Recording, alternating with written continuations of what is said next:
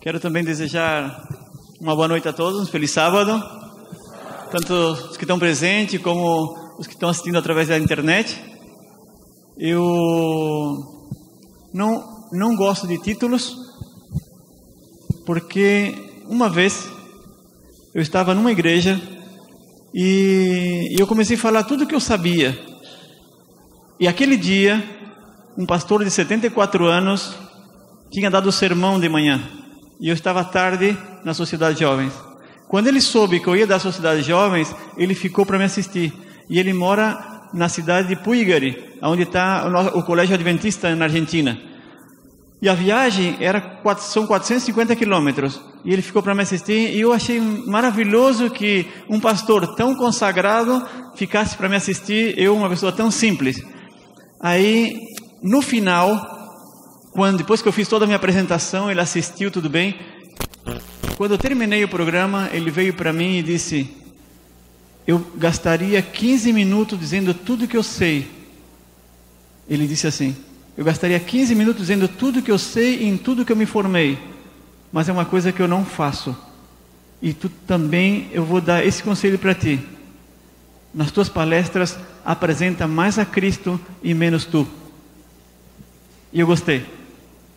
Então, quando as pessoas me perguntam em que, que eu sou formado, eu digo, escuta os meus seminários. E vocês vão saber em que, que eu sou formado. Tá bom? Vamos começar? Estão preparados? É uma viagem. Esse fim de semana é uma viagem sem volta. Ok? É uma viagem sem volta. Eu conheci essa viagem no ano de 93. Faz 25 anos. Não voltei mais para trás. E foram só bênçãos, ok? E vocês vão saber, eu vou, no, no, no decorrer do seminário, eu vou dando testemunhos também da minha vida, tá? Eu vou dizendo o que, é, que eu fui fazendo, pessoas que eu fui ajudando, e vocês vão ver que maravilhoso foi esse caminhar de 25 anos. Vamos lá.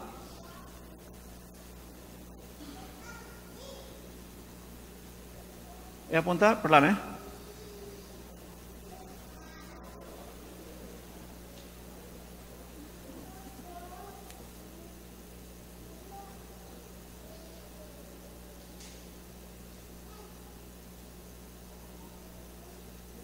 Agora sim. Obrigado, hein? Então, o primeiro, o primeiro programa é Somos o que Comemos. Não passou? Aí está. Tudo começou no ano de 93, quando eu cheguei na Argentina. Eu sou brasileiro, do estado de Santa Catarina, da cidade de Tubarão. Fui convidado, eu era chefe de confeitaria, fazia já 10 anos que era chefe de confeitaria no Hotel 5 Estrelas em Laguna, eu fui convidado por uma empresa de comida, de catering, para exercer o meu trabalho na Argentina. Eu já tinha palpitações cardíacas naquela época, venho de uma família não longeva e o meu pai já tinha tido dois infartos. E eu estava já casado. O Murilo, nosso filho mais velho, ele estava com um ano quando eu fui para a Argentina. E eu estava desenvolvendo uma arritmia, mas eu não contei nada para minha esposa. Simplesmente quando acontecia, eu batia no meu coração, porque eu sabia que o meu pai, quando ele tinha um problema dele, ele fazia assim também. Daí eu fazia e também é, solucionava o meu problema. Aquela arritmia passava, aquela falta de ar falta, passava e eu seguia minha vida normal. Nunca fui a um médico. Nunca expressei o que eu estava sentindo para ninguém. Só que eu sabia que eu não ia durar muito tempo. Perdi a minha mãe aos 45 anos e sabia que eu também não ia durar muito tempo. Não sei porquê. Talvez por haver estudado patologia clínica, me ajudou um pouco a definir o que eu estava sentindo e o que é que eu tinha. E saber que, assim como a minha mãe, tinha morrido aos 45 anos, podia ser que eu também fosse é, ter essa, essa fatalidade. Nesse momento, eu me encontrava muito magro, eu me encontrava, é, eu tinha 58 quilos, e estava limitado no exercício físico. Eu gosto muito de jogar bola, eu gosto muito de jogar basquete, mas eu estava limitado. Eu não podia fazer exercício físico devido ao problema cardíaco. É, eu tinha 27 anos. Essa é um pouco da minha genealogia. A minha mãe morreu de câncer aos 45, Meu pai aos 65 de arteriosclerose, três infartos. Tenho nove tios que morreram antes dos 50 anos. A minha, a minha avó durou 94, mas no, dez filhos dela foram enterrados antes dos 50. Ou seja, uma genealogia não muito longeva. A minha sogra faleceu aos 55 e a minha irmã do meio faleceu aos 54. Chega um momento da tua vida, isso depois dos 40, não, não, não, vendo o, o, quadro familiar, não te queda, não, não fica muita, não resta muita esperança de vida longa quando tu vê o teu quadro familiar.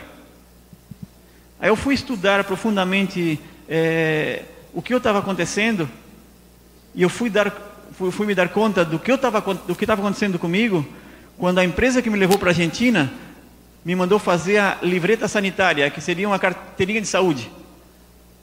Ali, no meu eletrocardiograma, saltou que eu tinha um sopro no coração e que eu tinha que visitar um cardiólogo. E quando eu contei para o médico que fez um eletrocardiograma sobre a minha família, ele me disse: O teu problema é genético. Aquele dia eu saí pelas ruas de Buenos Aires pensando: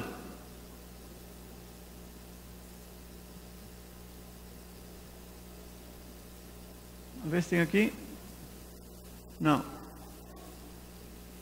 Saí pensando: se o médico que me mandou uh, ir a um cardiólogo, a um cardiologista, soubesse que eu sou filho adotivo, ele nunca dizia que meu caso é genético. A minha mãe, ela teve um câncer no útero. O câncer dela no útero levou ela a nunca poder ter filhos. Tanto é que ela morreu desse problema. Só que ela adotou quatro. Somos quatro irmãos adotados de famílias diferentes. Então, quando eu estou pelas ruas de Buenos Aires pensando, eu digo, cara, eu não tenho problema cardíaco por causa do meu pai. Eu tenho problema cardíaco porque nós somos o que comemos. Eu estou comendo o que ele me ensinou. E a comida que ele me ensinou é o que levou ele a ter o problema. Então eu tenho que cortar esse cordão umbilical sem conhecer nada. Fazia um ano que eu estava na igreja. Eu me batizei em 92, em 93 estava na Argentina com problema cardíaco. Foi aí que eu descobri. Diminuiu o tamanho. Ah, tá. Foi aí que eu descobri que a igreja adventista tinha esses maravilhosos livros. Está voltando para trás? Aí tá. Que tinha esses maravilhosos livros e eu fui buscar esse livro para ler. Porque um amigo meu, o amigo que me pregou o evangelho, ele tocava comigo numa banda de rock eu comecei na música, muito novinho, família de músicos, e, e o Zezinho cantava comigo no, cor, no coral católico. Aí um dia nós precisamos tirar uma música no teclado, ele tocava muito bem teclado.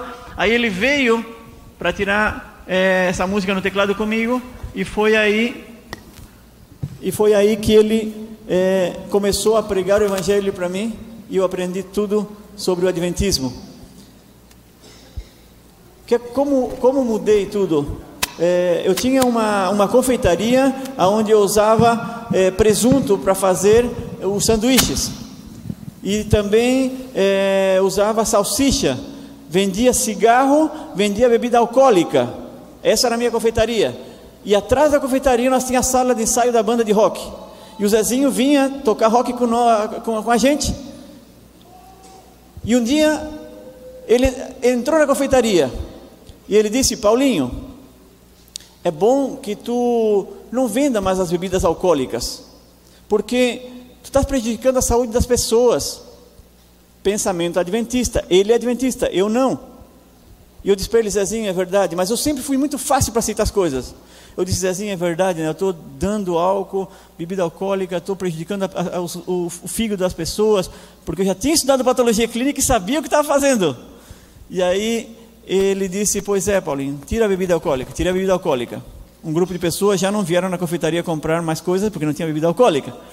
As festinhas de fim de semana com cervejinha já não tinha mais porque agora não tem bebida alcoólica. Aí rolava droga, rolava de tudo. Nós fechávamos muitas vezes a confeitaria e dentro era droga, maconha, bebida, era de tudo. Era vida normal para mim. Para ele não.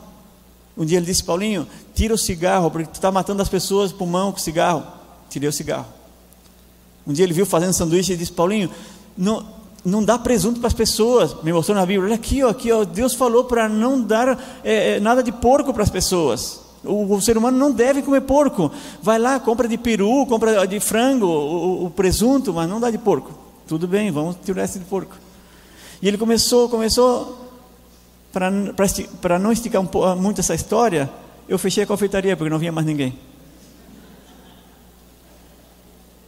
E foi justo aí quando eu fechei a confeitaria que a empresa me levou para a Argentina. Tá? Então, quando é, Deus muitas vezes fecha uma porta, para abrir outra muito maior. Porque naquela época, entre a minha confeitaria e mais o hotel, eu ganhava 500 dólares. E essa empresa me levou para lá por 1.200 dólares. Eu tinha que me esforçar muito para trabalhar em dois lugares para ganhar 500 dólares. E, e, e naquela época, eu me lembro que o salário mínimo estava 60 dólares. E eu fui para a Argentina para ganhar 20 salários mínimos, 1.200 dólares. Então foi muito bom ir para lá, aonde eu, eu, desenvolvi tudo que eu sei hoje. E, e pensam que é fácil para mim? Eu estou aqui na frente falando e tô, tenho que pensar em português. Não é fácil, porque 25 anos, eu, eu passei 23 anos desses 25 dando seminário só em espanhol por todo o país. Recém o ano passado, depois de participar de um grupo de onde a Zenir está, porque ela está em um grupo, mas eu tenho cinco, seis grupos de saúde. E, e aí foi aonde me conheceram no Brasil começaram me, o ano passado me chamaram no Capão Redondo pela primeira vez, em maio do ano passado. A partir daí, hoje eu tenho já agenda até agosto, tudo fechado, eu tenho uma viagem por mês no Brasil. Então foi muito difícil, palavras que eu nunca mais usei uh, lá na Argentina, e fico, eu tenho que estar pensando coisa que eu nunca tinha feito antes, né, quando estava no Brasil, pensar em português para falar português, não precisa, tu fala diretamente, mas hoje eu tenho todo o seminário em espanhol, eu tenho que pensar em português para falar, ao ponto de eu dizer lá em São Paulo passado que e as mães que deixam os filhos na guarderia, as pessoas olharam para mim, guarderia, aí um disse, não será creche? É creche, é isso mesmo. Então, é assim, essas palavras que vêm na cabeça primeiro aquela do que outra que já estava né, no, no, teu cérebro. E aí então, quando eu fui para a Argentina, o Zezinho lá no portão da casa do meu sogro disse: Paulo, ainda falta uma coisa. Eu disse: Não, Zé, deixei bebida, deixei cigarro, deixei a, a, as coisas tudo, fechei a confeitaria, não como mais carne de porco, não tomo mais café, o que, que falta mais? Falta deixar a carne. Eu disse: Não, Zé, a carne tu não tira. A carne ninguém tira. Já deixei o leite, deixei um montão de coisa, mas a carne não. E aí quando salta, e olha, eu fui para a Argentina em março de 93, em julho de 93 o, o, o problema acelerou cada vez mais, ao ponto de o médico me mandar para um cardiologista. Isso também é outra coisa que vocês vão escutar muito, vocês vão escutar dizendo cardiólogo, e é só esse ista em português se transforma por um ogo em é, espanhol, tá? Então, se eu falo isso, não é porque eu não sei falar português, é porque espanhol é assim, tá certo? Estão de acordo? Sempre que diz ortopedista, é, sempre muda, tá? É, ou, por exemplo, cardiologista, cardiólogo, assim em espanhol. Se eu falar, então você assim, ah, não, ele quer dizer cardiologista. E aí então foi a decisão da minha vida, março de é, julho de 93 dia 1 de julho, eu decidi deixar toda a alimentação de origem animal. Dezembro de 93, eu não tinha mais nenhum problema no meu coração. Fui outra vez fazer um eletrocardiograma e já não tinha mais problema. Aí, foi em dezembro de 93 que eu decidi, por minha conta, estudar nutrição e medicina natural. Por isso que, eu, quando as pessoas perguntam, tu, tu é médico? Assim, eu sou autodidata em medicina natural. Me formei em patologia clínica duas vezes, no Brasil e na Universidade de Buenos Aires. Mas, como eu disse para vocês, não interessa. Quem está aqui, que eu estou representando ao médico dos médicos, é isso que me interessa.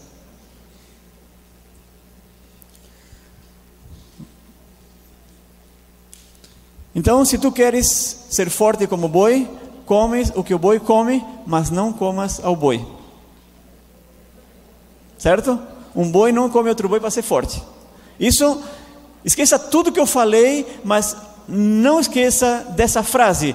Hoje tu volta para tua casa pensando que isso vai em contra de toda a doutrina que meu pai me, me, me, pregou. Meu pai, nós éramos do campo, tínhamos vaca, tínhamos cavalo, tínhamos tudo. E o meu pai nunca é, usou a razão para ver que aquele cavalo de corrida que nós treinávamos, aquele cavalo ele comia alfafa, ele comia azevém, ele comia aveia, ele comia mandioca, ele comia cana de açúcar e ele comia milho e cenoura.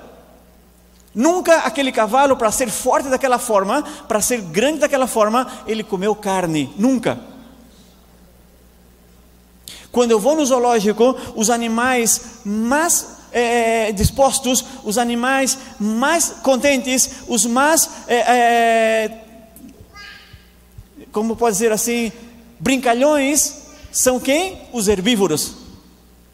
Chega os meninos com amendoim, quem vem para comer amendoim? A lhama, o viadinho, a, a girafa, é, vem todos os animais herbívoros para comer o amendoinzinho, porque estão todos contentes, brincando, os filhinhos atrás deles, e aí os, as criancinhas querem bater foto do puma, do leão, do tigre, da onça, e o que, é que acontece com eles? Estão tudo dormindo.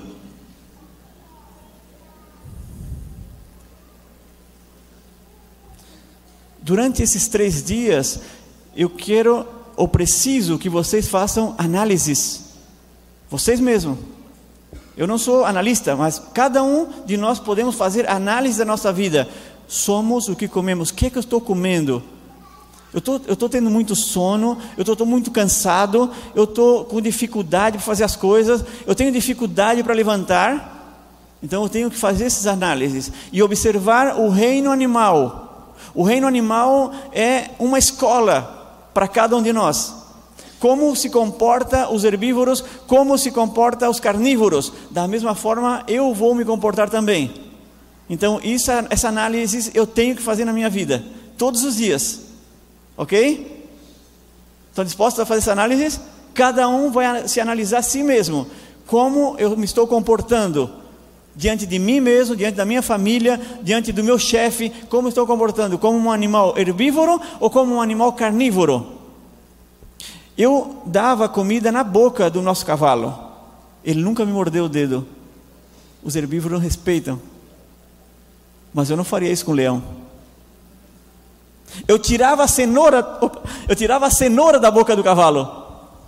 Mas eu não me arriscaria a tirar um pedaço de carne da boca do leão, nem do cachorro e talvez nem de um gato. Porque a reação entre um carnívoro e um herbívoro é diferente.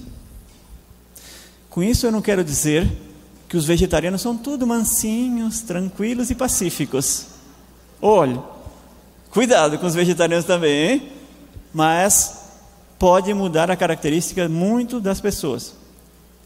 Quando eu vejo, eu estou no trânsito e eu me despercebia o que eu estava fazendo, ou, ou, me tirou atenção alguma coisa, e eu fui, quase choquei numa pessoa, essa pessoa que está diante de mim me diz, me cumprimenta minha mãe, meu pai, não toda a minha família, e me manda ir visitar a, uma praia bem bonita. Quando essa pessoa fala isso para mim, essas palavrinhas lindas, eu olho para a cara dela e vejo a, a, forma do semblante dela, eu me dou conta que tipo de alimento ela come. Pode ser que eu, me, eu erro 98%. Ou tenho um erro de 2%, mas 98% é acerto. Fiquei claro? Foi claro? Sim?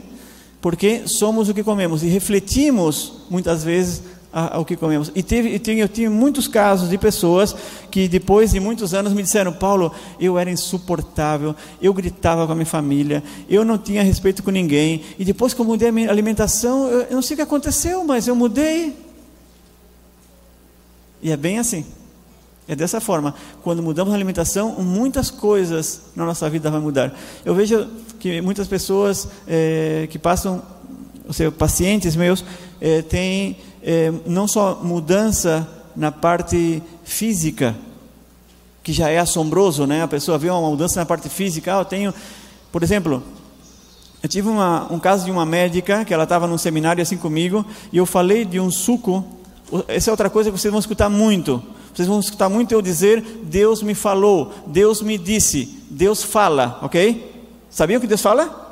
Sim? Ah, que susto, pensei que é, ia ser alguma igreja que diz: não, Deus não fala, Deus falou só para o apóstolo Paulo, ah, para nós não. Deus falou só para Abraão, para nós Deus não fala. Sim, nós temos aqui no nosso cérebro, na frente, se chama lóbulo frontal.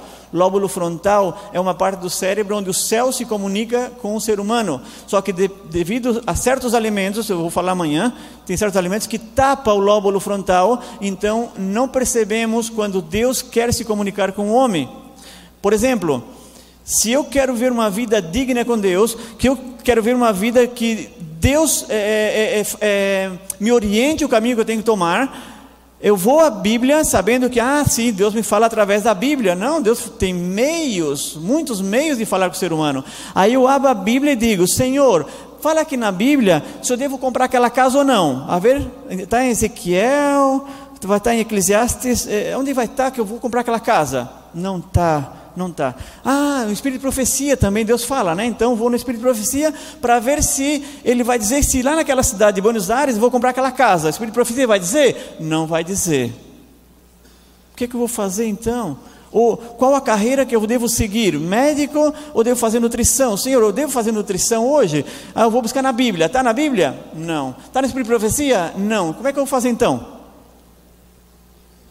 Ah, Deus fala através da natureza. É verdade, Deus fala através da natureza. Até o, o pastor Fernando Iglesias, ele tem um testemunho, ele, ele, ele também pratica momentos a sós com Cristo, que é outro tema que eu vou falar alguns momentos. É, e ele disse que um dia, praticando os momentos a sós com Cristo, ele saiu por um campo afora, falando com Jesus: Senhor, como eu gostaria de ouvir a tua voz mas não assim ouvir a tua voz através da Bíblia, ali que, que dá coincidência daquilo que eu estou querendo saber quando eu abrir a Bíblia. Assim, muitas vezes ao azar, que é perigoso, né?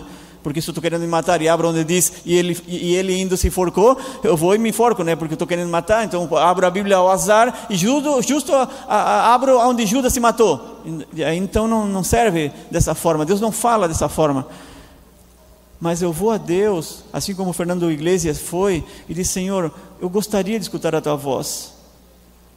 Mas eu gostaria de escutar a tua voz assim, de uma forma que tu fale comigo, não na Bíblia, não no Espírito de Profecia.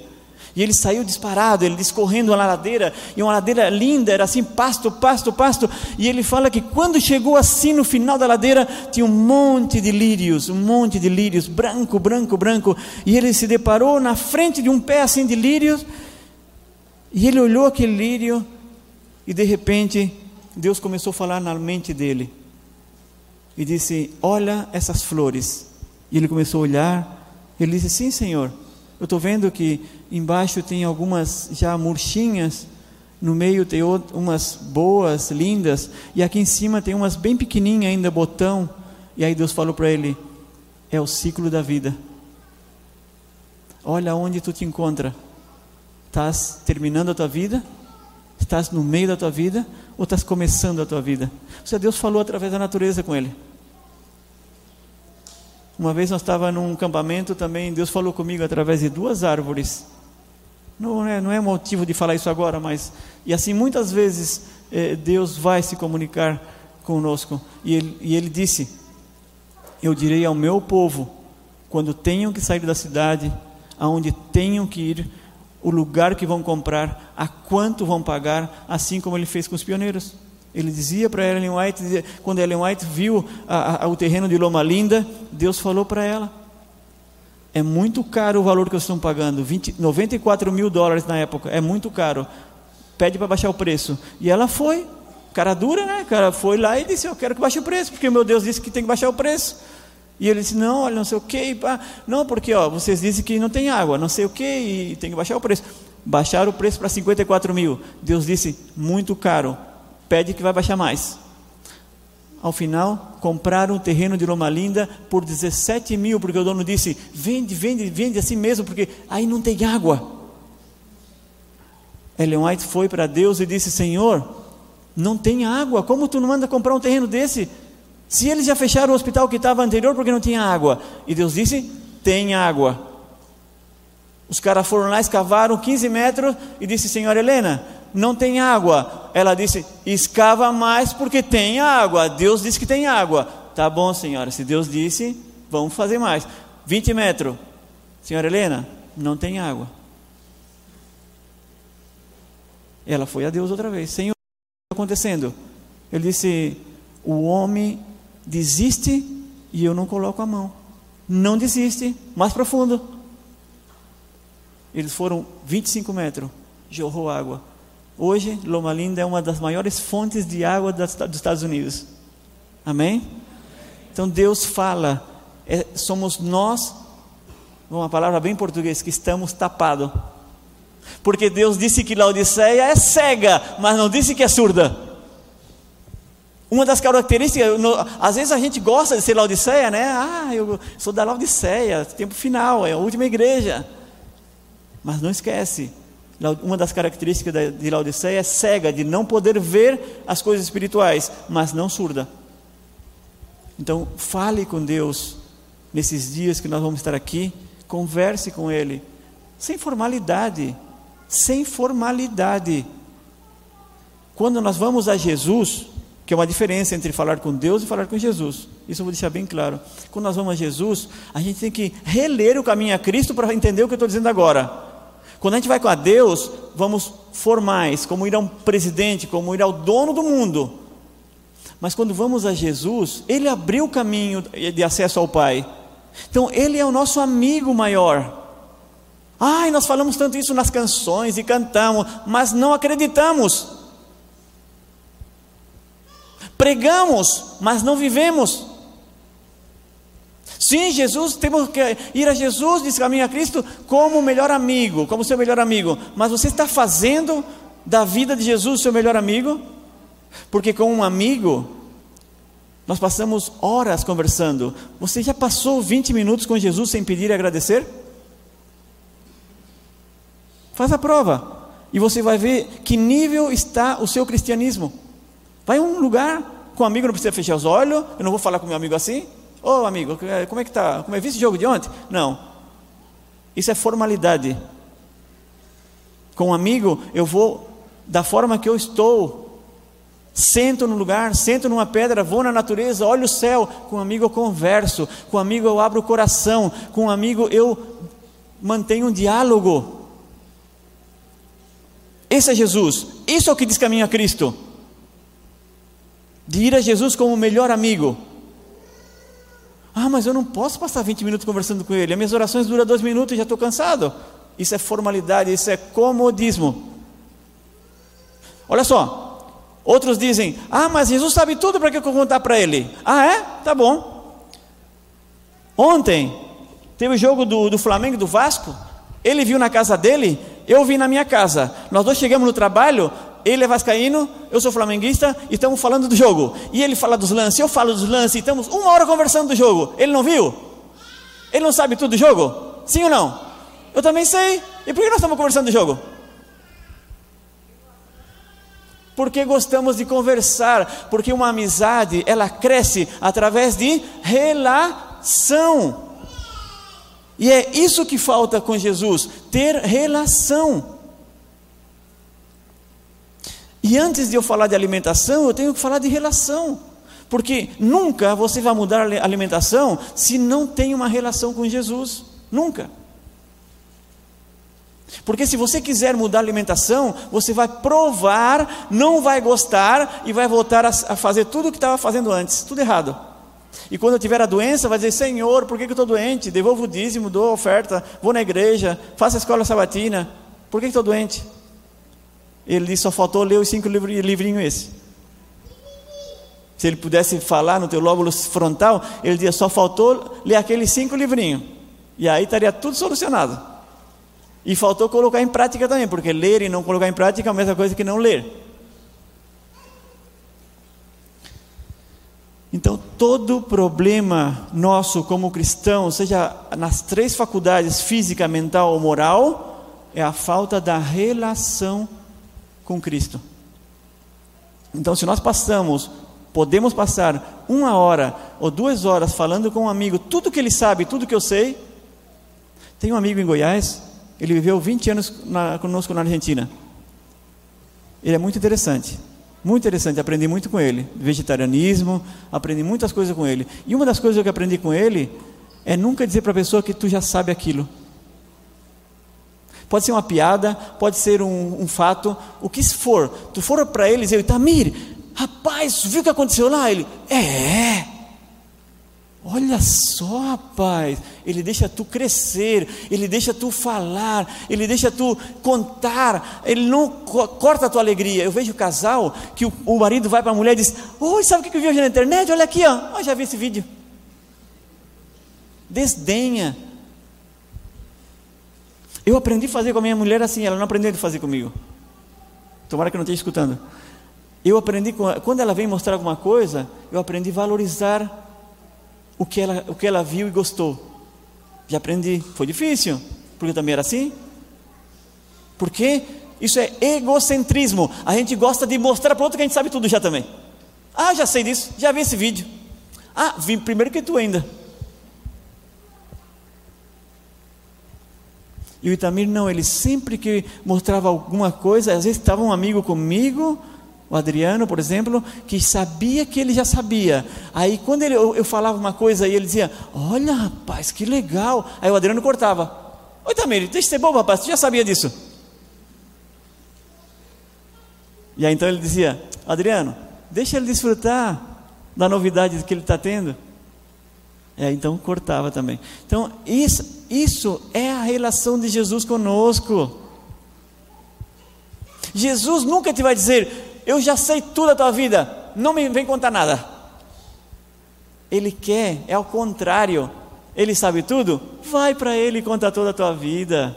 Vai contar todos os problemas, as tuas doenças, as tuas dificuldades, conta o que está acontecendo. Até a dificuldade, Senhor, comecei a dieta na segunda-feira, estava toda com uma fúria, né? Estava contente e de repente meu marido vem, pediu carne, fiz aquela carne, deu vontade de comer e comi também. Conta para ele. Pastor Bulhão tem uma, uma história. A mulher chegou o pastor Bulhão, e pastor Bulhão, o senhor contando aí da relação sua com Jesus é maravilhosa. Até no carro, né? Você deixa Jesus sentar no lado e vai conversando com ele. E as pessoas no semáforo pensam que você está louco conversando com alguém do lado. Pastor Bulhão, ele faz, ou pratica, caminho a Cristo ao pé da letra. Essa relação. Ela disse, pastor, eu não posso conversar com Jesus. Mas por que tu não pode? Eu não tenho tempo, pastor. Pastor, eu tenho um vício de ver novela. Eu passo vendo novela o dia inteiro. É das três, é das quatro, das seis, é das oito, é das nove. Eu passo o dia inteiro vendo novela. Eu tenho um vício na minha vida. Eu não consigo. Até as, as novelas da Colômbia eu vejo. Tudo. É, é o dia inteiro vendo novela. Pastor Bulhão, um homem sábio, ele disse: Olha, aí está. Aí está a tua solução. Como solução? Vai para Jesus e conta a novela. Ai, se pastor, a Jesus conta a novela. E por que não?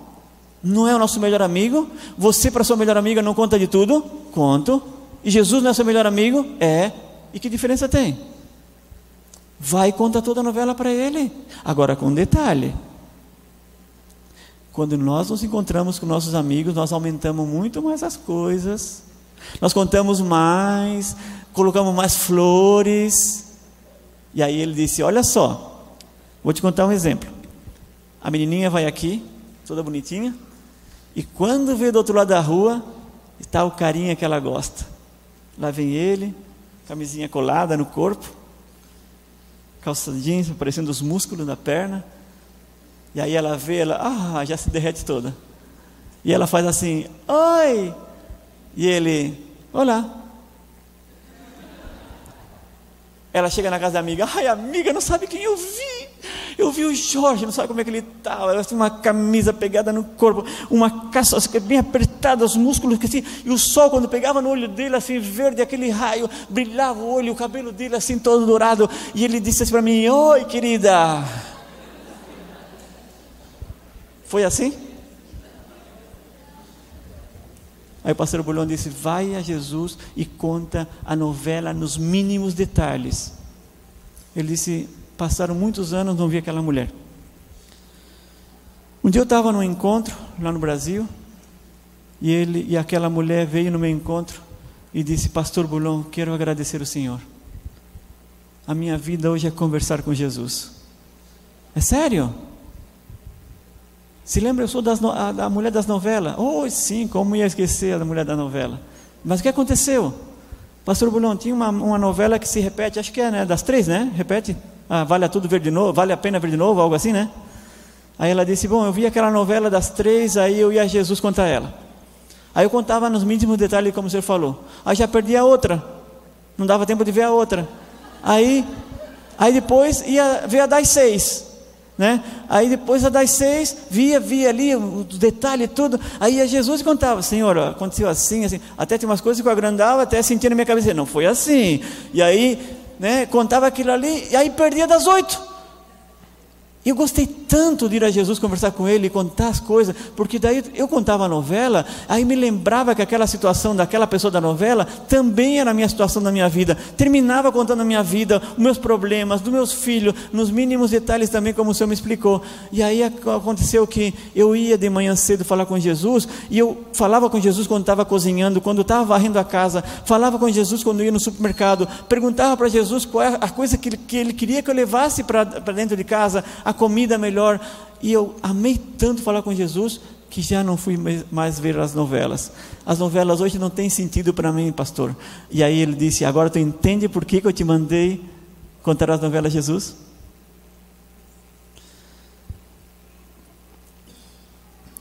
Quando tem uma dificuldade, nunca esqueça desse exemplo. Nunca esqueça. Jesus está disposto a escutar tudo, ok? Vamos então seguir com o nosso programa. É, Gênesis capítulo 1, versículo 29 começa toda essa viagem desses três dias, ok? Aí começa toda a alimentação. Depois que Deus criou o ser humano, em Gênesis capítulo 1, versículo 26, ele logo determina o combustível do ser humano.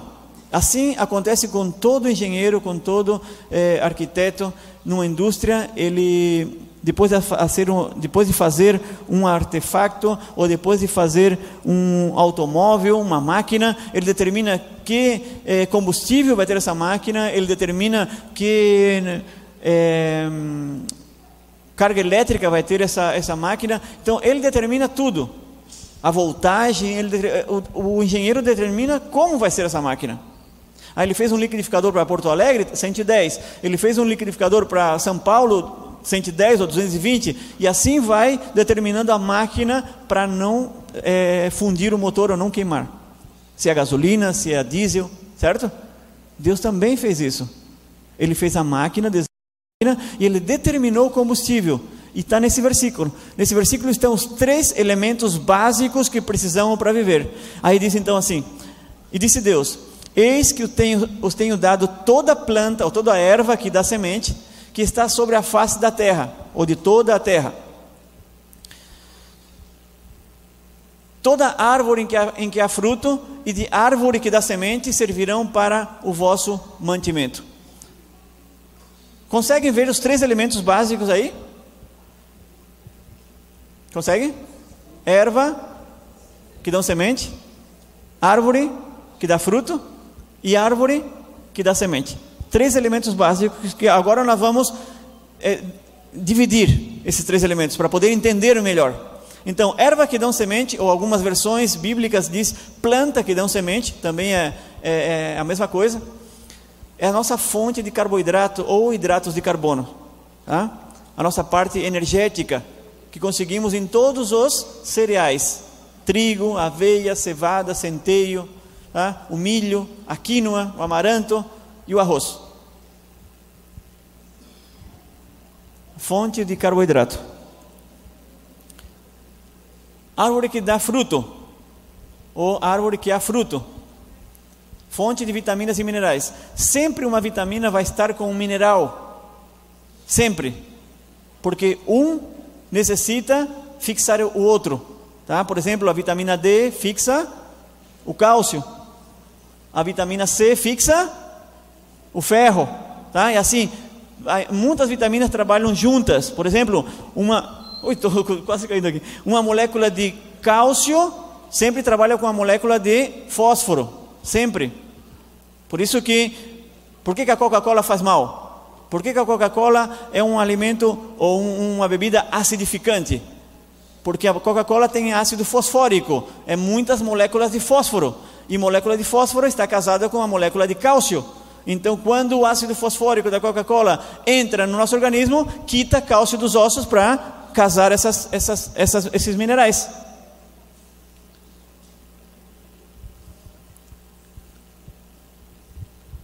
Ah, e, bom, aí Deus é muito específico, sempre, e ele fala árvores que dão frutos, ele não fala planta que dão frutos, tá? Depois vamos ver plantas que dão frutos. Aí, por exemplo, não tem melão, não tem morango, não tem é, melancia, é, árvores que dão frutos, ok? Pode ver que as árvores que dão frutos são as mencionadas aí: maçã, pera, abacate, pêssego, laranja, ameixa, jaca, tudo são árvores que dão frutos. E depois temos outro tipo de árvore que é a árvore que dá semente. A árvore que dá fruto, geralmente a semente está dentro do fruto. A árvore que dá semente, o próprio fruto é a semente. No caso, as nozes, amêndoas, castanhas, é, as, castanha de caju, castanha do Pará, ou castanha do Brasil, né, que diz agora, é, e o avelã também. Essas árvores dão semente, que é fonte de proteína. Então, nos cereais, ah, creio que é próximo, aí está. Nos cereais temos o hidrato de carbono, que é a nossa energia, a parte energética. Temos nas frutas vitaminas e minerais, que são os organizadores, e nas uh, sementes oleaginosas, a, a, fonte de proteína, que é a parte de construtores. Então, esses três elementos estavam no jardim do Éden. Então foi o, o alimento para os nossos primeiros pais. Nunca foi dito para cozinhar nada. O alimento era cru, totalmente cru. O alimento cru, ele dá muito mais vitalidade ao ser humano ele genera ou gera uma vida prolongada. Por quê? Porque quando nós comemos o alimento cru, vegetal cru, ele não é, necessita muita digestão, porque o cru ele se digere no intestino e toda a comida cozida a digestão é no estômago e algum algum alimento cozido no, na, começa na boca, como os amidos, tá? O arroz, o trigo, os amidos da digestão começam na boca. Nós na boca temos uma enzima, que é a ptialina, que começa a trabalhar com a digestão da, a, dos, a, dos amiláceos, ou os amidos. Já no estômago temos a pepsina, que é uma enzima que trabalha na digestão das proteínas. Agora, os crus têm as suas próprias enzimas, que são os, seus, os fermentos digestivos. Por isso que o cérebro toma um descanso quando nós comemos tudo cru e não trabalha tanto na digestão e se concentra mais nas doenças. Ok? Quando nós comemos cru, o cérebro se concentra mais na doença. Eu tenho um caso de câncer terminal. Pessoas, eu tenho um caso de muitos cânceres terminais curados, eu tenho diabéticos curados, pessoas com osteoporoses. É, esse ano tivemos um caso de hipertensão curado. É, tivemos ano passado é, fibromialgia Endometriose, tivemos dois casos de endometriose curado. Eu tenho muito, eu gosto dos casos. Agora nós temos 400 pessoas fazendo dieta crua. Tem muitos médicos comigo e nós agora estamos fazendo uma clínica adventista, uma clínica naturista em, na Argentina. E, e vamos eh, tomar somente casos terminais, porque queremos fazer um comitê para um comitê de aprovação da dieta crua, aonde vamos comprovar com estudos científicos que a dieta crua cura qualquer tipo de problema, que é a dieta do Éden. O que Deus deu para o ser humano no Éden. O caso mais extremo de cura foi com Alicia Benedetti, que eu vou falar amanhã. Ela tinha metástases de um câncer de pulmão, porque quando o lugar onde tem o câncer, ele recebe quimioterapia ou radioterapia, ele sofre muito naquele lugar e, a, e as células migram. E isso se chama metástases. E migrou ao cérebro formando três tumores. Só que era um lugar do cérebro onde não se podia tocar, porque tirar esse, esse, esse tumor era o mesmo que matar a pessoa. E, e o médico deu seis meses de vida para Alicia no ano de 2009. 2009. O mês passado, quando eu postei o, o cartaz é, convidando o pessoal de São Paulo para assistir o seminário em São Paulo, Alicia Benedetti entrou no meu poste e disse: sigam as orientações desse homem, porque com elas eu me salvei. Alicia Benedetti hoje é professora de uma das escolas é, sabatina da igreja onde nós frequentamos, em Palermo, Buenos Aires. Nove anos. Hoje ela é totalmente vegetariana estrita. O filho dela estava no Japão estudando japonês. Quando ele voltou, ele não é adventista. Ele voltou, viu a mãe curada. Ele disse: Mãe, hoje, a partir de hoje eu sou vegetariano. Eu não quero nunca sofrer o que tu sofreu. Mas se Deus te curou dessa forma tão milagrosa, eu também quero essa, esse tipo de alimento. E se tornou vegetariano estrito também. E assim eu tenho, eu podia passar horas, a noite toda, contando tantos testemunhos que eu tenho de curas maravilhosas, maravilhosas através dessa dieta, a dieta desintoxicante, porque eu só fui armando ela como Deus ia me orientando.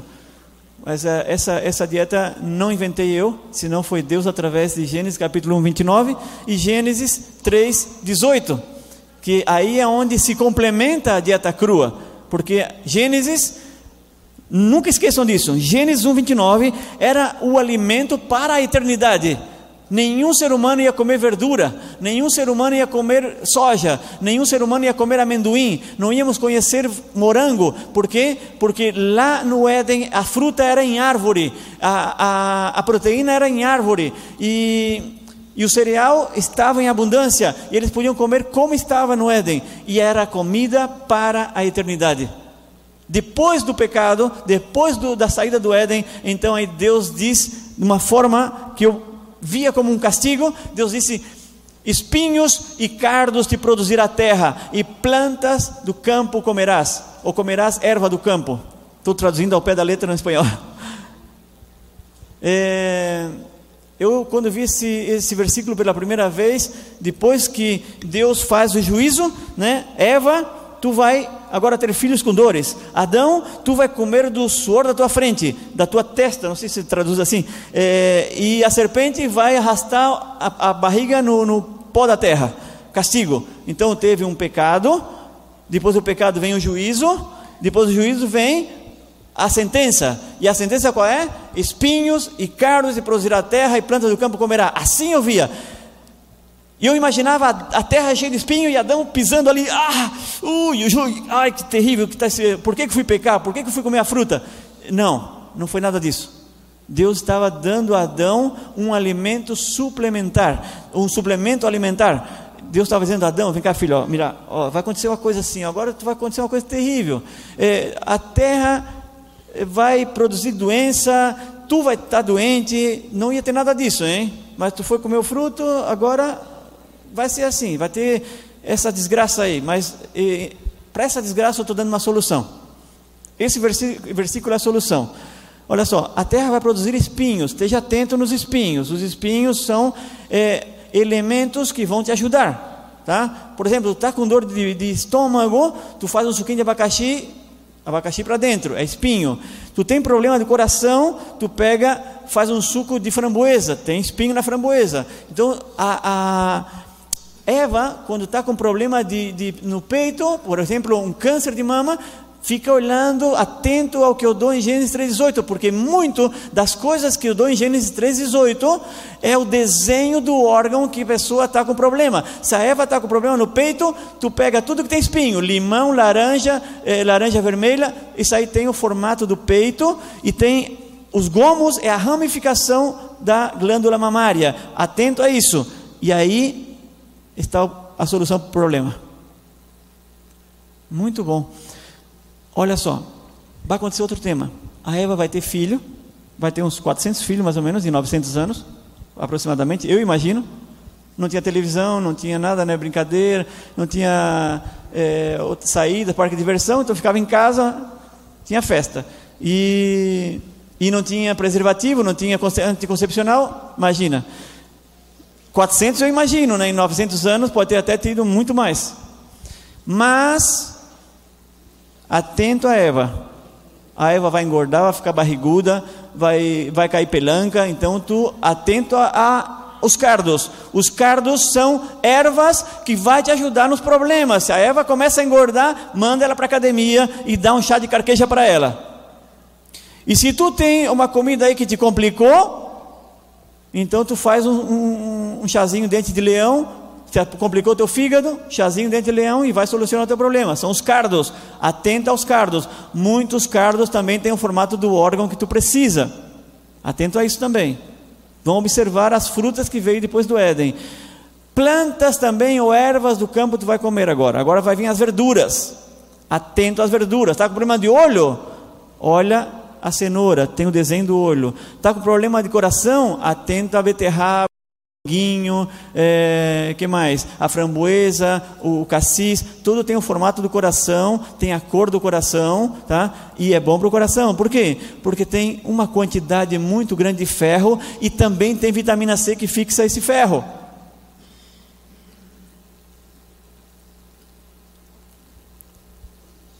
Ano de 98, eu mudei a minha alimentação em 93. A minha esposa só mudou em 98. Ela disse que tu quer mudar tua alimentação, tu vai cozinhar. Eu tive que aprender. Aí ela fazia a comida dela, eu fazia a minha. E foi assim que eu aprendi. Por isso que é bom mudar os dois, né? É mais fácil. Para mim foi mais difícil. Às vezes vai te tocar o lado difícil, eu vou entender. Agora uma coisa que eu vou te pedir de coração: nunca seja juiz de ninguém quando tu mude. Eu nunca fui juiz dela. Quando eu quis ser, ela me desarmou. Sabe como? Eu insistia para ela mudar. E um dia ela disse assim: Eu escutei tu pregando uma vez que quem faz a mudança no ser humano é o Espírito Santo. Tu estás querendo atuar em mim como Espírito Santo. Então deixa ele atuar em mim. E aí eu tive que me calar e comecei a orar por ela. E foi orando por ela que o Espírito Santo fez a mudança nela. O que eu não pude fazer, ele fez. Eu trabalhava no hotel, na, na parte litoral da Argentina, em Pinamar, e, e ela ficou grávida do Brian, nosso segundo filho, que hoje está com 20 anos. E ela me pediu para mim fazer um peixe grelhado. Eu já era vegetariano. Aí eu pedi para os cozinheiros fazer um peixe grelhado que eu ia eu mesmo levar para ela. Eu morava na mesma rua do hotel, uma quadra. Aí eu fui levar para ela, ela comeu, vomitou aquele peixe grelhado e era o comecinho da gravidez. E ela disse: "Não quero comer mais nada de origem animal" quero ser vegetariana também. E aí foi onde ela começou. E aí ela, por mudar radicalmente, teve anemia. Aí eu fui a Deus e disse: Senhor, o que é que eu faço? Estou começando recém, é, faz pouco tempo que eu estou nessa onda de medicina natural, ainda não sei bem muitas coisas. E eu queria que tu me aconselhasse o que é que eu faço para anemia. E Deus, meu, Deus me fez ver esse versículo e disse: coloca tudo que eu disser. E ele foi colocando um copo de suco de laranja, cinco folhinhas de espinafre, cinco moranguinho, um pedacinho de beterraba e duas colheres de melado. Aí eu fiz aquele suco, dei para ela tomar. Eu disse para ela: Ó, isso aqui ó, foi Deus que me orientou através de uma oração. Ele colocou na minha mente o que eu tinha que fazer. Depois eu fui pro, profundamente estudar aquele, aquela, aquelas coisas que ele me deu, não só o espinafre tem a forma do coração, não só o morango tem a forma do coração, não só a beterraba tem a forma do coração, senão a quantidade de minerais, de ferro e, e a vitamina C da laranja ajudou ela em 15 dias levantar a hemoglobina, o hematócrito, o hematócrito que nunca mais teve anemia, anemia na vida dela. E esse ano está fazendo 20 anos que a minha esposa é vegetariana. Nunca mais. E, e, eu estava uma vez assim no seminário, estava a médica sentada ali me escutando. Eu não sei a quem está me escutando. Eu falo que Deus muitas vezes me, me, diz que tem coisas que eu vou falar para vocês. Quando eu digo assim, ó, isso aqui foi Deus que me falou, eu não li nenhum livro, nem na, na faculdade, nenhum lugar. E pode acreditar, foi Deus que me falou. E eu, quando ela, ela, depois que eu falei desse, dessa oração, que eu falei agora para vocês, ela, a médica, 17 anos com anemia profunda, tomando sulfato ferroso, nunca pôde controlar anemia. Ela me pegou num canto e me jogou toda a ciência que ela sabia de medicina. Eu disse para ela: faz uma coisa, Faça o suquinho 15 dias, depois tu conversa comigo. Porque é, é todo o teu conhecimento contra o meu Deus. Nada mais. Não é, não é contra mim. É contra o meu Deus que está tá lutando. Então faça isso. E ela fez. E se curou. E se curou. E hoje ela, ela dá testemunho para todas as pessoas daquele dia que ela teve naquele seminário. Porque não é Paulo falando, era Deus através do Paulo dizendo: Ó, eu falei para ele aquilo ali. Então é muito forte. Às vezes parece brincadeira, mas é só eu mesmo que tive ali naquele momento sei o forte que é. E depois disso, muitas pessoas, muitas pessoas se curaram de anemias profundas com esse simples suquinho. Ah, não, agora já foi. Um copo de suco de laranja, cinco folhinhas de espinafre.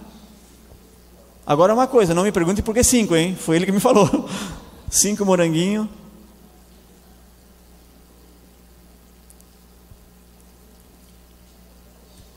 Um pedacinho de beterraba. Eu sempre de uma raiz, eu corto em quatro partes.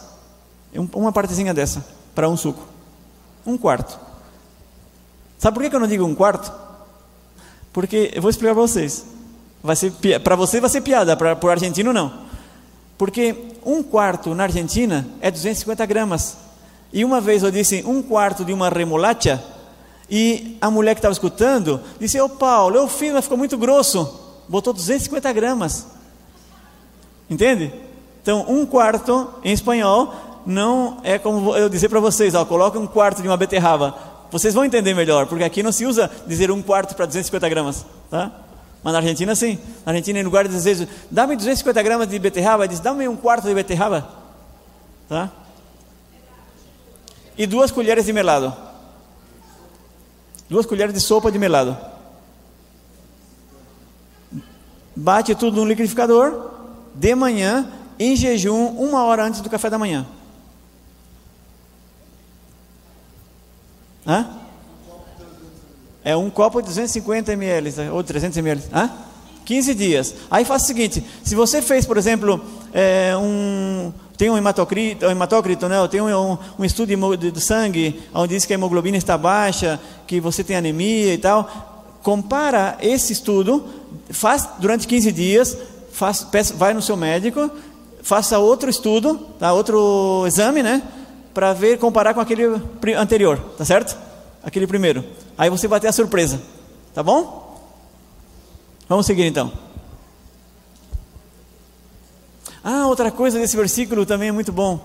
Eu estava, faz um mês atrás, eu estava numa igreja lá é, na Argentina e também é, eu tinha uma explicação aí que eu não conseguia entender e na hora que eu estava explicando pro, pro, no seminário, Deus colocou na minha mente por que foi aquilo ali. Olha só, é, é, é, muito interessante essa parte.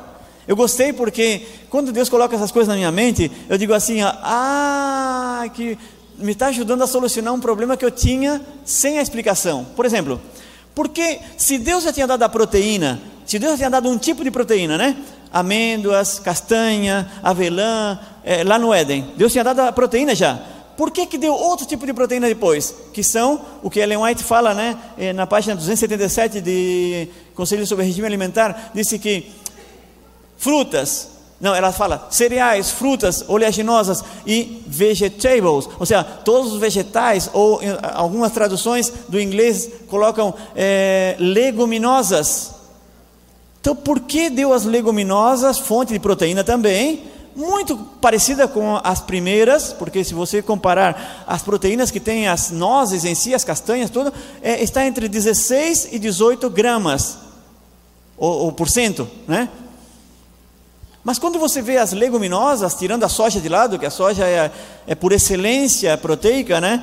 34 gramas tem mais ou menos de soja, o dobro da carne, mas as outras leguminosas, feijão, ervilha, lentilha, está também entre 16 e 18, muito parecida com aquela outra. E eu falando para as pessoas que, que têm essa outra opção, né, as leguminosas como opção proteica, naquela hora Deus me colocou na mente, por que, que tinha dado a opção proteica diferente da primeira?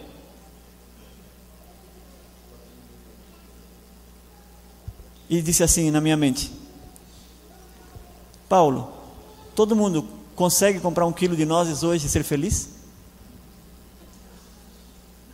E ele fez eu refletir, ele, ele, porque eu vendo tudo isso.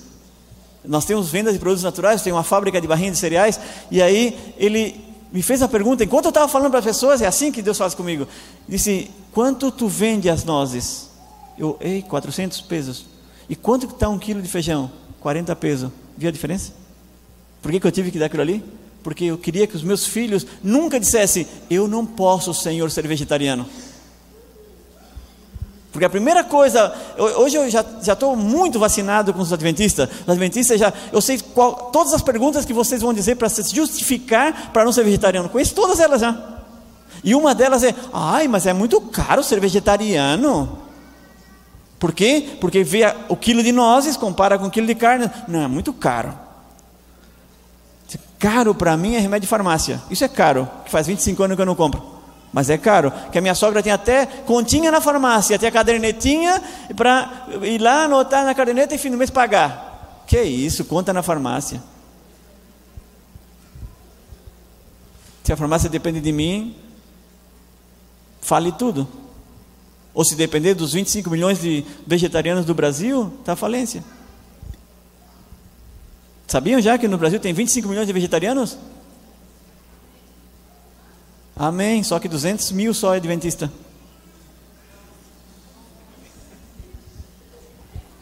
Domingo vocês vão ter uma surpresa. Vai ter uma mensagem dura aí domingo. De que lado tu estás? E aí é onde vai dizer de que lado se encontra nessa, nesses 25 milhões. Bom, vamos avançar. Então, suplementos alimentares que, vi, que veio em Gênesis capítulo 3, versículo 18. Aí vamos passear um pouco por esses suplementos. Aí está. Tudo que Deus criou como suplemento tem a forma do órgão, tá? Precisamos de cálcio, tem o, gergelim que tem o, form, o formato do dente, a cor do nosso dente, inclusive, bem assim, cor marfim. Maior fonte de cálcio do planeta. Queremos algo para o coração, ferro, está aí também o formato do, do, do, do coração, a cor do sangue, e até o tomate tem o tomate que não, é, não tem modificação genética tem as quatro cavidades, né, como o coração, dos aurículos, dos ventrículos. A vitamina C, muito é, buscada nas frutas cítricas ou ácidas. Os carotenos, todas as, as uh, verduras ou plantas é, amarelas ou laranja, né? Eu amanhã vou contar um testemunho sobre isso, de haver passado 20 anos comendo cenoura e ter corrigido o meu problema é, visual. As proteínas baratas, que foi, foi mencionado, né, as leguminosas, que qualquer pessoa pode conseguir em qualquer lugar por um preço muito acessível e, e é superior ao nível de, da carne, porque o Espírito de Profecia disse que não deveríamos nunca comer com, é, alimentos concentrados e esquecemos que todos os alimentos que vêm de origem animal são concentrados, porque o, o, o que não é concentrado é o que estava na, na terra. Ali é o original. E na, no animal está concentrada a proteína, está concentrado os minerais, as vitaminas, está tudo concentrado. E isso não serve para nós. O sódio e o ácido fólico encontrado em todas as verduras, todas as plantas verdes, folhas verdes. Os antioxidantes em todas as frutinhas pequenas, vermelhas, violeta. E tem hidratos de carbono diferente daquele que foi dado no Éden, que são as raízes ou as sementes andinas, né, que é as sementes do Peru, a quinoa e o amaranto.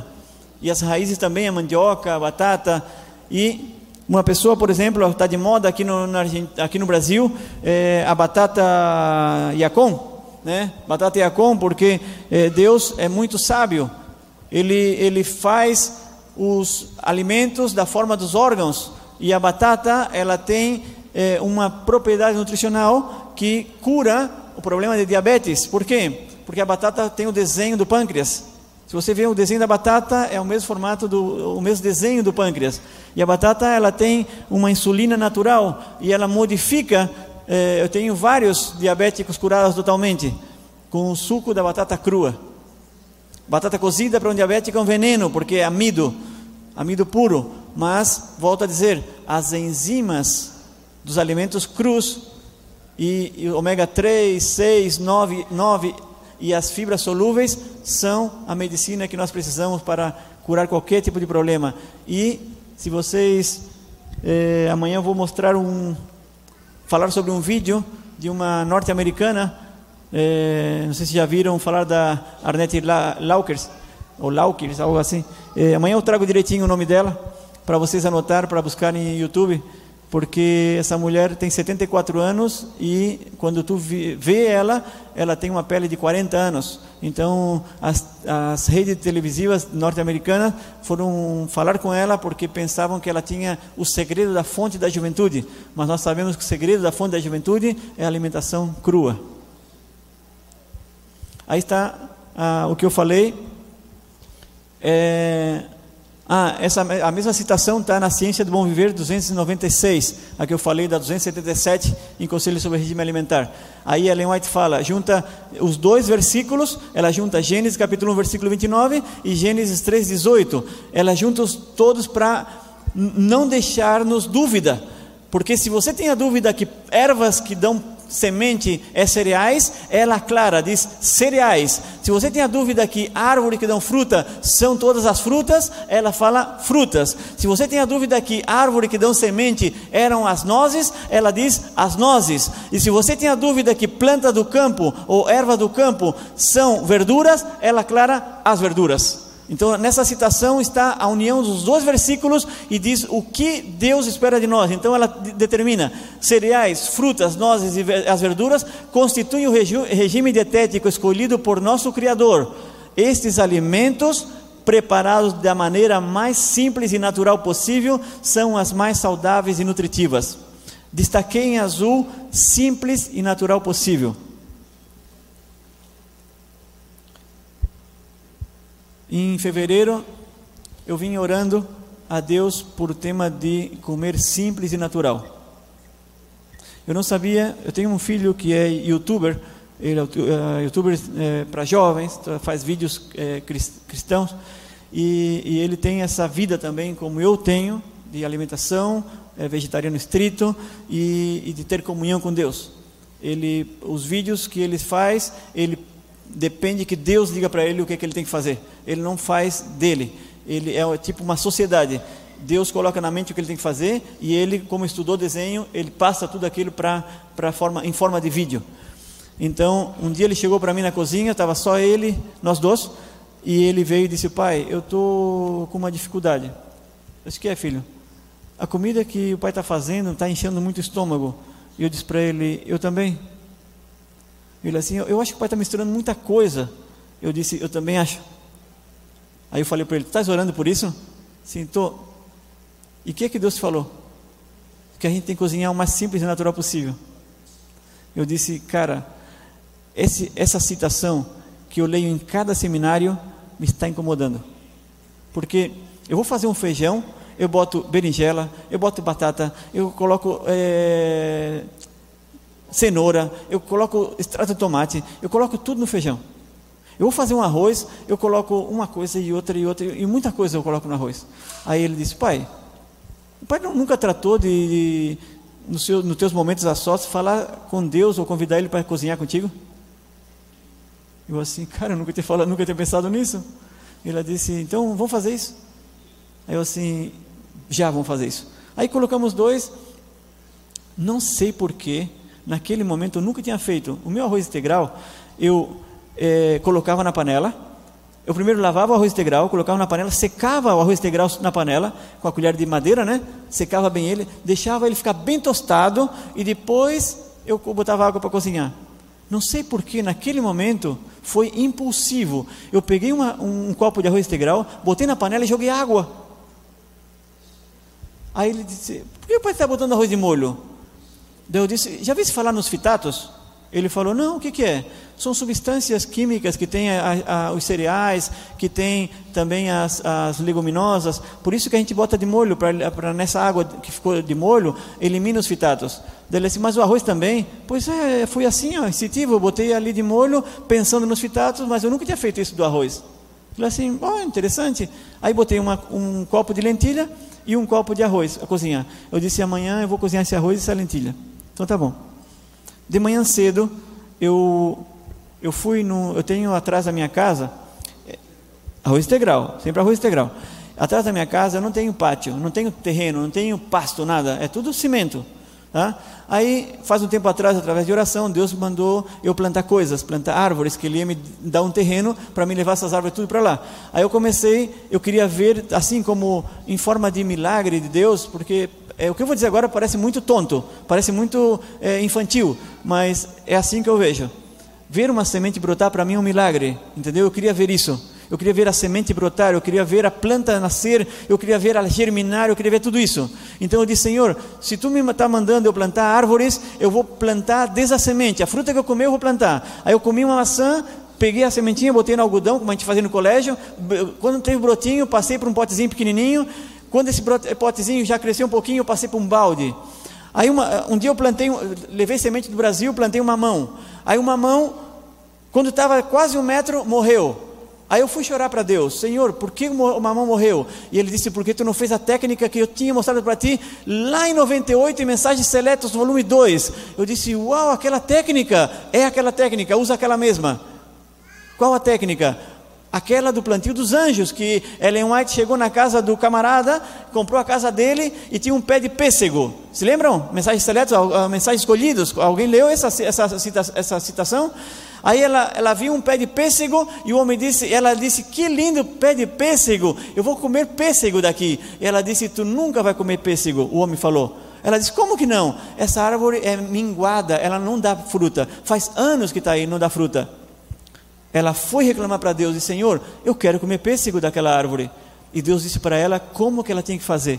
Que tinha que fazer um buraco profundo ao redor, colocar lixo resto de alimento lá no fundo, depois pedra, uma camada grande de pedra, depois estrume e depois terra preta.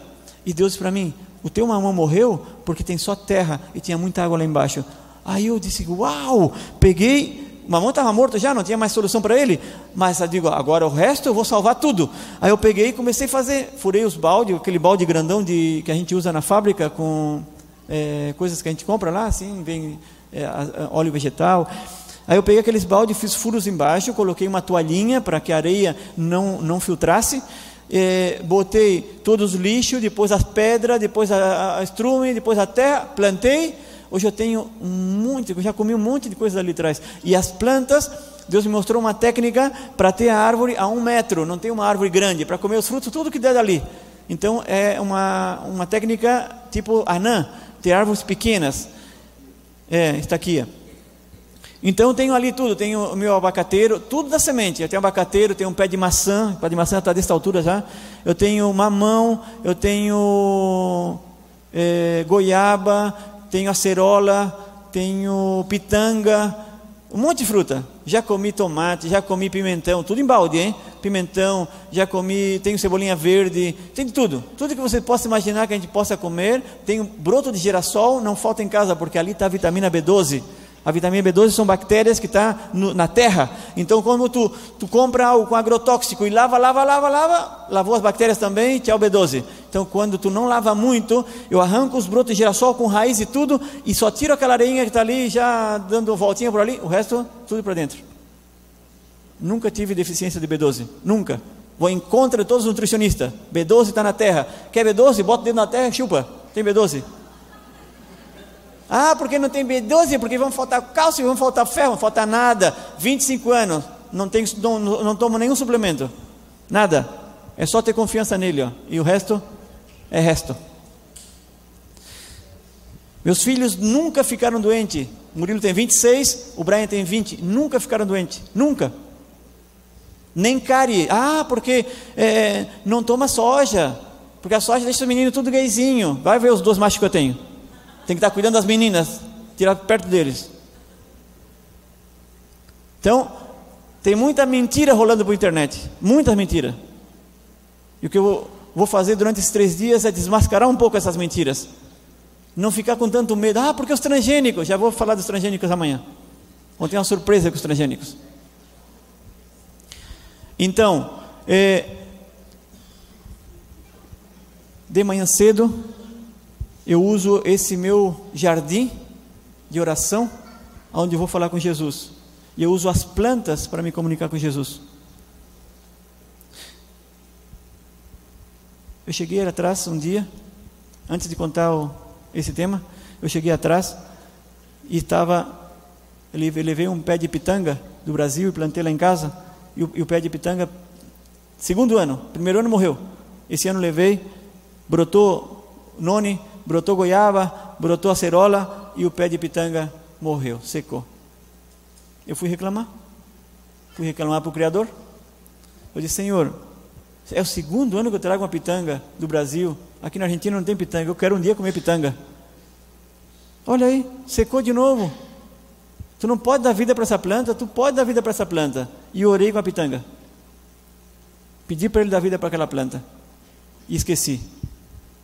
Naquele dia que eu fui orar para o tema do alimento, naquele dia, quando eu fui passando assim para falar com Deus sobre o tema da comida, eu olhei para a pitanga e estava cheio de folhinha novinha. E tinha passado só uma semana que eu orei. E no lado dela nasceu um broto desse tamanho já, está cheia, verde, verde, linda. É simples ou não é simples? Mas tem que contar para o Criador. Ele sabe da, da tua tristeza. Tem que contar para Ele. E Ele vai dar uma alegria. Aí eu fui para Ele e disse: Senhor, eu nunca. Eu sou chefe em cozinha ovo vegetariano. 18 anos trabalhei de chefe de cozinha vegetariana. E realmente eu não sei cozinhar. Sou uma porcaria. Eu quero te convidar para ir na cozinha comigo agora. Porque eu não faço nada simples não, não faço comidas elaboradas, mas eu não estou cozinhando simples e, e, nem natural possível. Eu quero ah, cozinhar simples e natural. Então venha na cozinha comigo e eu só vou fazer o que tu botar na minha mente. Aí eu fui na cozinha, peguei aquela lentilha de molho, peguei aquele arroz de molho e disse: O que é que eu faço? E ele foi dizendo: Pega esse, essa, essa, essa, esse copo de arroz integral que está aí de molho, coloca três copos de água, um, uma pitadinha de sal e uma colher de cebola desidratada. Tu não vai picar nada de verdura, não perde tempo na cozinha. Bota aí, cozinhar. Nada de óleo, só arroz. Botei. E a lentilha? Coloca na panela de pressão com duas, dois copos de água só. Um pouquinho de sal, uma colherzinha de cebola desidratada. Não pica nada, não perde tempo. Eu digo, Senhor, mas a Júlia vinha cozinhar para nós e gastava duas horas cozinhando. Pois é, tu vai cozinhar em 20 minutos. E vai estudar. Duas horas quero que tu passe comigo estudando, igual, passar, em lugar de passar duas horas na cozinha cozinhando. E eu passei, a partir daquele dia, eu fico duas horas lendo e estudando com Deus. Enquanto eu estou estudando, eu boto tudo a cozinhar lá. 20 minutos. É, é 15 minutos na panela de pressão e 20 minutos o arroz. Cozinha. Antes eu gastava 40 minutos para cozinhar o arroz. E agora em 20 minutos se cozinha ele uh, deixar de molho. E a partir daquele momento ali, quando o Murilo desceu e foi provar, ele disse: Pai, que coisa mais gostosa. Eu disse: Eu não tinha comido ainda. Sério? Porque na minha mentalidade de cozinheiro, é, uma, um arroz só com sal e um pouquinho de cebola desidratada não pode estar tá, tá assim gostosa. Gente, quando nós fomos comer aquilo ali, parece que eu estava comendo o melhor arroz do mundo e a melhor lentilha do mundo. E não foi colocado nada. Então, aprendi, aprendi esse ano como alimentar de simples e natural possível. Como deve ser o teu alimento? Vamos falar então do de jejum, do almoço e da janta.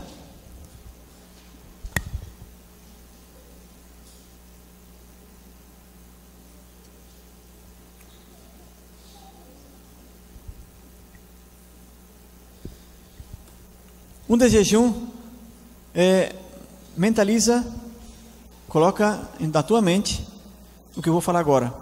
Sempre como uma regra, como um lei, uma lei. Antes, na tua refeição, em cada refeição, coma tudo que é cru primeiro. Tá? Não, não, não esquece daquela regrinha que eu falei. A digestão dos crus é no intestino. Ok?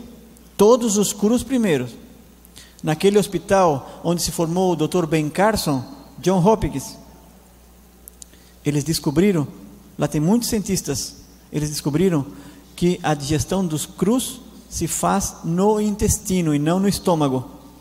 Então, quando comemos os crus primeiro, é, o, o, o, a válvula entre o estômago e o duodeno, não sei se se diz assim em português, píloro ou piloro, não sei, piloro, é, ela só fecha quando A língua detecta algum alimento cozido. Aí ela fecha para fazer a digestão dos cozidos. Mas enquanto tiver algo cru, bem mastigado, vai direto para o intestino. Isso foi o que descobriram os cientistas do John Hopkins. É, então, sempre, e eu desde o ano de 98, eu comia os crus, mas não sabia por que comia os crus primeiro. Só porque o meu amigo Itamir, que era vegetariano, ele me disse: Paulo, a minha vozinha e era, passou um, de, de, de vó para neto. A minha avó, ela sempre comia as coisas cru primeiro. E eu aprendi com ela. E é muito fresco, é muito agradável. E eu comecei a comer, mas não sabia por quê. Faz quatro anos atrás que chegou esse material para mim, dessa investigação científica, e foi muito bom que me ajudou agora a ter um porquê. Né? de comer os crus primeiro. Então eu de manhã eu como minha fruta primeiro, eu como as minhas amêndoas primeiro, as nozes, eu, eu vou escolhendo a fruta cada dia, eu vou variando as oleaginosas cada dia. E uma vez que eu comi bem, espero uns cinco minutinhos, e aí depois eu começo a comer o cozido, que seria o pão integral, a granola, o leite de amêndoa, leite de soja, o que eu tenho preparado, certo? E aí está feito o desejum. Aí tem os três elementos básicos: tem a fruta, o cereal e a semente oleaginosa, igual como foi descrito no Éden. No almoço é, é similar, só que muda os componentes. Tá? Em lugar da fruta crua, eu tenho um prato de salada crua. Em lugar do, do pão integral, eu tenho arroz integral, ou uma polenta, ou um macarrão integral. Em lugar da, das nozes, eu tenho a, a, as leguminosas. No caso, nesse caso aí está o grão de bico, pode ser o feijão, pode ser a soja, pode ser algum outro elemento, certo? Ou a lentilha, uns bolinhos feitos com, com isso mesmo, hambúrgueres de lentilha, hambúrgueres de soja, hambúrguer de, de grão de bico, tem muita variedade. Hoje o mercado oferece variedade, você pode fazer variedade, ou seja, não, não precisamos estar sempre comendo aquela mesma coisa. Quem não tem variedade é quem come carne, todo dia carne. Não tem variedade, mas quando a pessoa é vegetariana, tem um monte de variedades. Tá? Muitas coisas pode fazer. Tá? É, nós, por exemplo, com grão de bico, é, eu, eu tenho como uma semente, uma semente fabulosa. Grão de bico eu faço iogurte, eu faço leite, eu faço hambúrguer, eu faço bolinho, eu faço farinha, eu faço um monte de coisa com, com o grão de bico. É maravilhosa essa semente. Ela é super aglutinante, ela, ela aglutina bem, não precisa clara de ovo, não precisa nada disso, tá bom? É, com a linhaça eu faço clara de ovo. Conhece a clara de ovo da linhaça? O gel de linhaça? É muito bom. Com um litro de água, e quatro colheres de linhaça, você tem um gel. Tá? Eu coloco um litro de água a ferver. Quando ele começou a ferver, coloco, uh, acrescento quatro colheres de linhaça e deixo ferver 15 minutos. E em 15 minutos você tem meio litro de clara de ovo para fazer bolo, para fazer bolinho, é, fazer croquetes, ou seja, para unificar, né? para é, aglutinar. Junto com a salada, aí está está um pouco mais claro que deveria sempre ter é, uma raiz, uma folha e um fruto, que são diferentes tipos, cores. É, devemos variar as cores, os sabores. Isso tem uma salada boa, com diferentes tipos de raízes, tamanhos de raízes. Tá? Diferentes cores, temos diferentes minerais, diferentes vitaminas.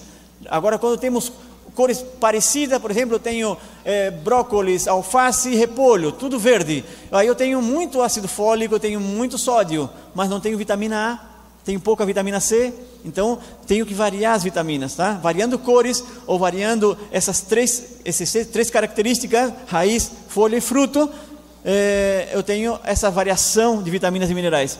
Quando falo fruto, para salada, eu não estou falando de fruta. Atenta a palavra. Fruto é somente o tomate e o abacate. Alguns é, dietólogos mencionam a maçã verde. Eu não gosto de mencionar a maçã verde como fruto. Mas Ellen White fala, é muito clara que as, não devemos misturar as verduras com as frutas. Tá? Só que o tomate e o abacate é considerado um fruto. Até alguns cientistas consideram o abacate como um fruto oleaginoso pela quantidade de óleo que ele contém. Então também, agora fazer um, uma, um desafio. Se você está acostumado a comer muito é, e não consegue comer tanto cru, ou não gosta de comer cru, ou até, até hoje fazia como nós fazíamos em casa quando eu era pequeno, misturava tudo no prato, né? Ali colocava arroz, feijão e, e a salada, misturava tudo e comia. Faça diferente agora. Faça uma prova. Trate de que a sua comida seja 50% cru e 50% cozido, para você ter mais saúde, ok? Não tudo cru. Cru é mais para curar doença. ainda que muitos eu quero chegar a, a, ter uma vida totalmente crua, porque eu quero, em lugar de ficar velho, ficar mais novo. É, é assim, quando a gente come só cru, fica mais novo do que fica velho. É, eu, por exemplo, não estou vendo o tempo passar, tá? É, eu, vejo minhas fotos de quando eu tinha 40 anos, eu estou mais novo do que quando eu tinha 40 anos. Eu posso mostrar para vocês no meu celular, vocês vão dizer, uau, que velho que estava aos 40, e agora eu estou ficando mais novo. Tenho 52 e, e a minha pele a minha, a minha parte muscular, tá? Como eu estou fazendo ginástica, academia, eu tenho mais peso. Eu estava com 58, agora estou com, com 65 e, e tenho mais força. Então quer dizer que quando tu tem mais força, tu é mais novo. Quando tu tem menos força, tu está mais velho. Então quer dizer que se hoje eu posso levantar, é, fazer um supino com 40 quilos, quer dizer que eu tenho mais força, porque aos 40 eu não podia fazer isso. Tá certo? Então é, a pessoa vai ficando mais nova em vez de ficar mais velha. A idade é só um número. Tem que ser assim. Para o vegetariano tem que ser a idade só um número. 52 é um número. Mas a idade biológica minha hoje é de 30 anos. Tá? Eu fiz o estudo da minha idade biológica, 30 anos. Então eu não tenho é, a dificuldade de uma pessoa de 52 que come normal. Eu tenho a habilidade de uma pessoa de 30 anos. Então, é isso que eu convido esse desafio para vocês, certo? E o desafio é assim: você vai comer dois pratos de comida por dia. É muito? Não, né? Então, dois pratos de comida por dia você vai comer. Mas na minha condição, tá, tá aceita o desafio? O primeiro prato que você vai comer é somente salada crua. Toda salada crua primeiro, não pode misturar. Não estou vendo muito ânimo nessas caras, hein?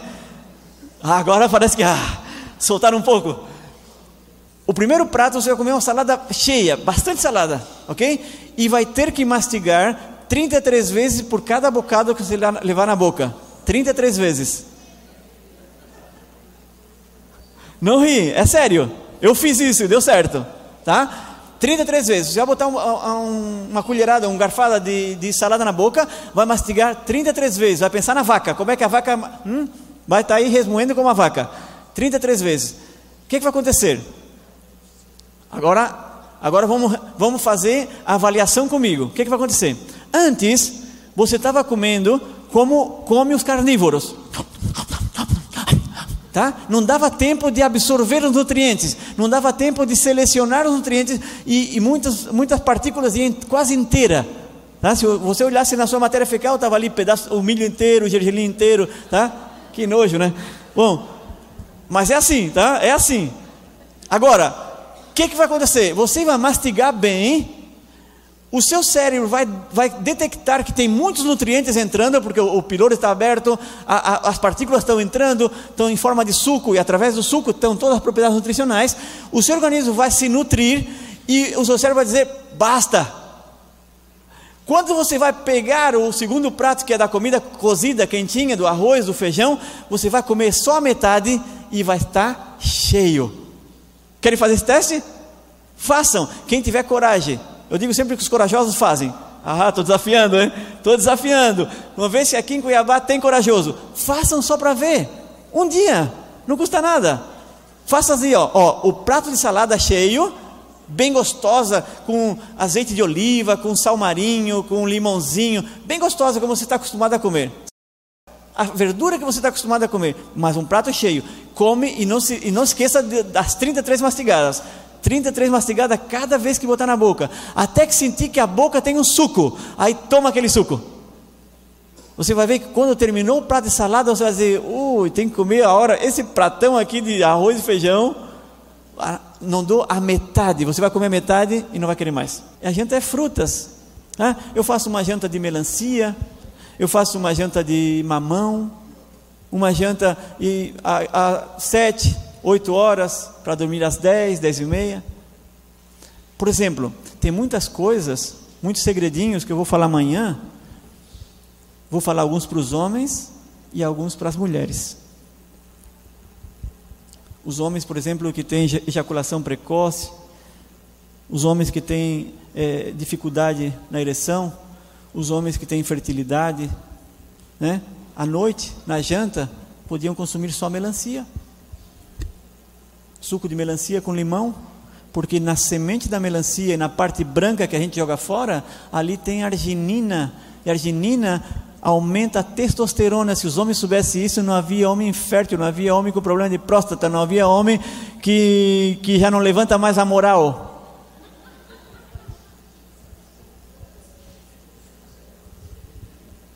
Ajudei muitos homens nesse caso.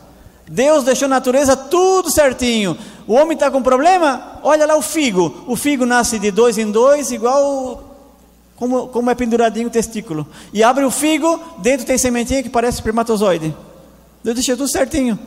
Aí eu estava lá na igreja de Boedo, em Capital Federal, e aí tinha um senhorzinho numa cadeira de roda, e eu falei isso daqui da frente, e aí ele, quando terminou o, o, o seminário, ele me chama, ô oh, Paulo, eu quero falar contigo. Eu disse, que foi? Eu estou com problema de ereção. Ah, está com problema de ereção? É, mas o, tu falou lá do figo. Eu posso comer o figo? E eu olhei na cadeira de roda, esse homem funciona? Ele assim, aí parece que ele leu minha mente, ele assim, ah, tu está vendo na cadeira de roda, mas eu funciono. Como é que diz aqui no Brasil? Eu dou o quê? Dou um, um cardo. Dou um caldinho ainda. Aí ele, eu disse para ele, tá, então faz o seguinte, é, compra figo. E naquela época eu tinha uma caminhonete que eu ia nas igrejas com os produtos naturais, né? Agora você pensa quem estava na caminhonete comprando figo. Era uma filha de mulher. Toda mulher comprando figo. Os homens com vergonha, nenhum fazendo fila, mas a mulher estava uma fila de mulher comprando figo terminou em dois toques. Até o meu filho sempre fala: pai, quando o pai vai falar alguma coisa no seu curso, leva bastante daquilo. Daí eu digo para ele: mas eu não sei quando eu vou falar aquilo ali. Às vezes sai assim espontâneo e justo aquilo eu não levei para vender. Ele assim: se o pai vai falar do figo que é bom, leva um monte de figo, que a mulherada tudo vão comprar. E aí aqui passou um mês, porque foi assim, era um seminário não como aqui, um fim de semana, era uma vez por mês que eu ia naquela igreja. Igual aqui, mas uma vez por mês. Aí depois de 30 dias eu voltei lá e quando eu entrei na, no corredor da igreja, aquele senhor estava na cadeira de roda, ele olhou para mim e fez assim, ó.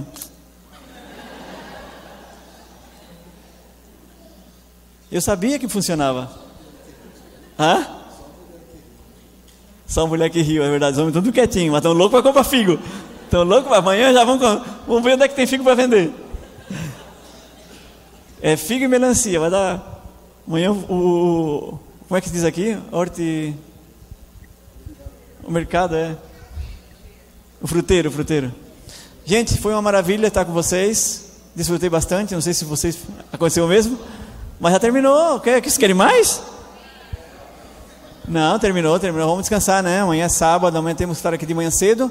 Mas é, assim é o meu seminário, é bem extrovertido. Eu trato de, de fazer ele não não divertido, porque não gosto que não sou palhaço, mas é, eu gosto de fazer extrovertido para vocês verem que não eu não sou um juiz, não estou aqui para julgar ninguém, não sei quem é você, como come, o que come, mas eu sei o que eu como e o que eu vivo. Então é, é, é isso que eu quero transmitir para vocês, que para mim foi uma bênção e eu gostaria que fosse para ti também.